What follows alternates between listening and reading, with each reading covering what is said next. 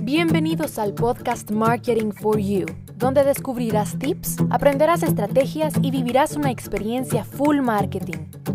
Con Daniela Montenegro.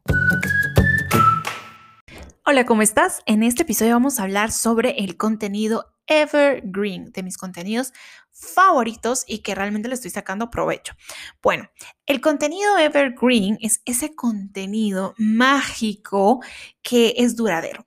o sea, es mágico por eso, porque es duradero, porque no pasa de moda, porque es de calidad, está optimizado y resulta muy interesante para el usuario. Pero sobre todo porque no pasa de moda, o sea, eso es evergreen, está de moda todo el tiempo, o sea, no son tendencias, sino que es contenido muy útil y práctico que funciona hoy, mañana y dentro de un mes. ¿Cuáles son los principales beneficios? Tiene muchísimos, pero eh, un beneficio muy, muy importante es el efecto de bola de nieve. Significa que cuando se tiene mucho contenido de este tipo evergreen, se va y que se va añadiendo de forma regular, o sea, si es constante, pues va a tener el efecto bola de nieve. ¿Por qué? Porque llega una persona a tu cuenta, ve ese contenido y dice, wow, esto me interesa, sigue bajando, le interesa, le interesa, le interesa, le interesa, le interesa, y así va jalando más personas, no solo a una cosa, a una pieza de contenido, sino a toda una serie de contenido que tú tienes. Otro de los beneficios es que se puede reutilizar. Por ejemplo, yo en marketing comparto mucho contenido evergreen y luego de varios meses puedo reutilizar ese contenido, estrategias, herramientas que funcionan aún y que todavía son útiles y se les puede sacar provecho, por supuesto, repito, no tendencias, y lo puedo reutilizar, le hago un cambio del diseño, rebranding y demás, y estoy hablando de contenido que no caduca, que siempre puede ampliarse, que puedo incluir nuevos enlaces internos. En el caso de que esté hablando sobre posicionamiento SEO, pues le coloco más, más backlinks, más interlinking y, y va funcionando. Puedo hacerle los cambios que considere necesarios para volverlo a posicionar. Es un contenido fácil de compartir. ¿Por qué?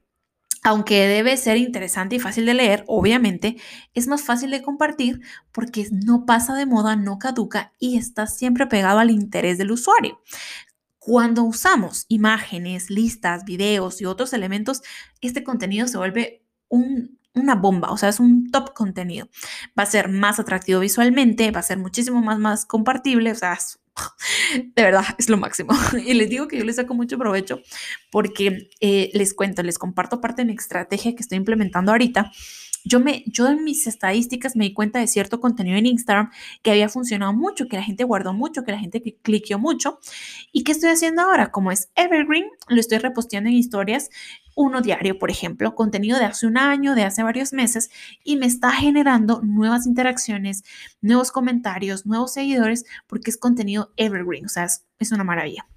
Ahora, em, es cierto que es muy beneficioso, es cierto que es muy atractivo, pero tenemos que tener en cuenta ciertos factores para que realmente funcione una estrategia de contenido evergreen, o sea, que no es que pase de la noche a la mañana y por arte de magia.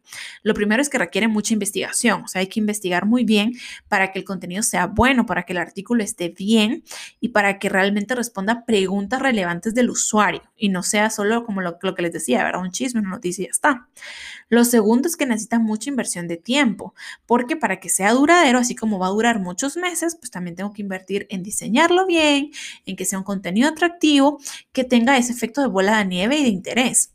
Y tenemos que hablar bastante general el siguiente factor, no puedo hablar con datos muy concretos como números o como años. ¿Por qué? Porque los números pasan y los años también. Entonces tengo que ser como datos interesantes, generales, que a pesar de que pasen los, el tiempo, pues eso no se pierda, sino que se mantenga.